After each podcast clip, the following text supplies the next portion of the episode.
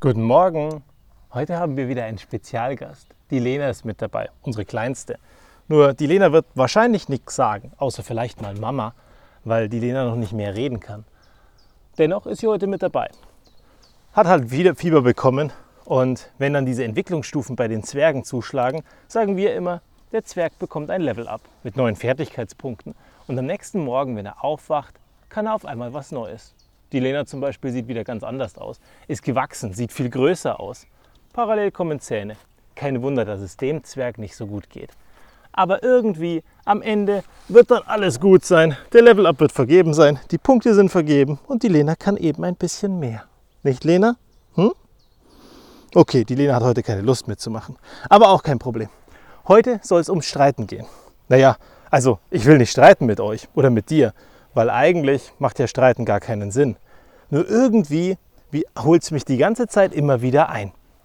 Da hauen sich die einen die Köpfe ein, da streiten sich die anderen wegen einem Thema, das es wahrscheinlich nicht wert ist. Und wieder andere sagen, Mensch, bei dem Thema werde ich emotional und gehen auf wie ein Hefekuchen.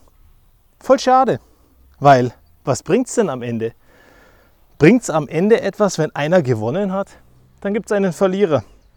Wenn beide sich auf etwas geeinigt haben und mit einem Kompromiss rausgehen, wäre es vielleicht besser.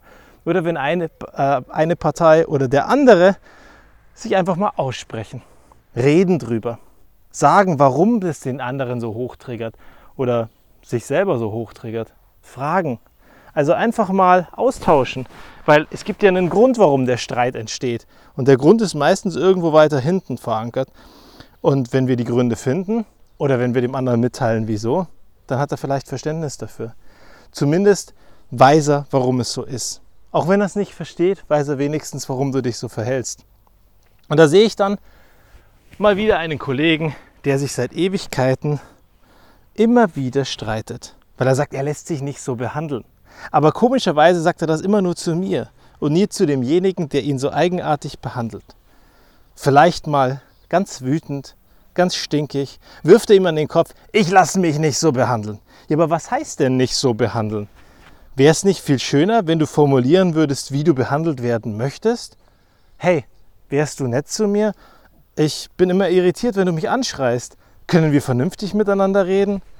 Oder weißt du, ich glaube, du hast die Situation falsch interpretiert.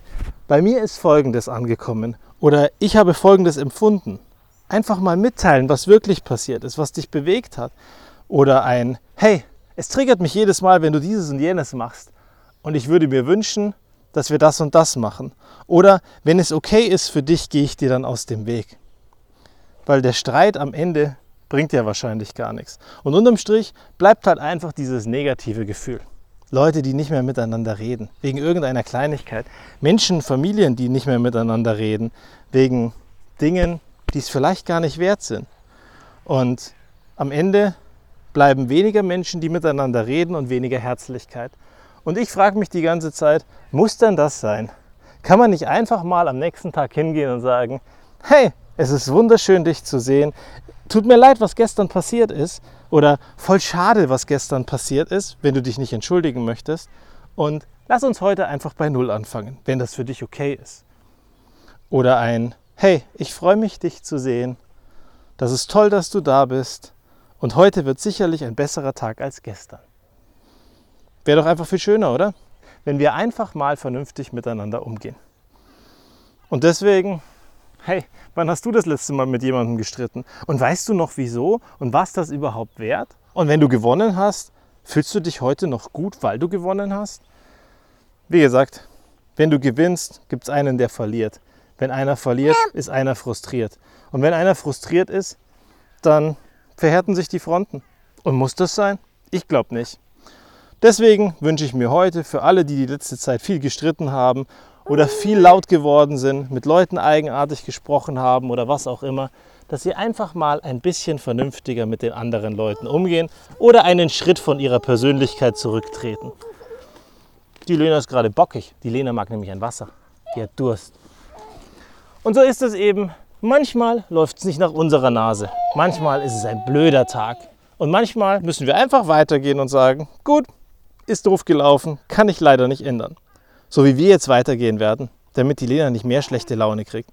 Aber am Ende hat die Lena sich dann doch entschieden, das Wasser zu nehmen und ist damit ganz zufrieden. Wir sausen heim, machen das Beste aus dem Tag und ich hoffe, du machst das auch. Und ansonsten, lass doch einfach mal das Streiten weg. Am Ende bringt es eh nichts. Bis zum nächsten Mal.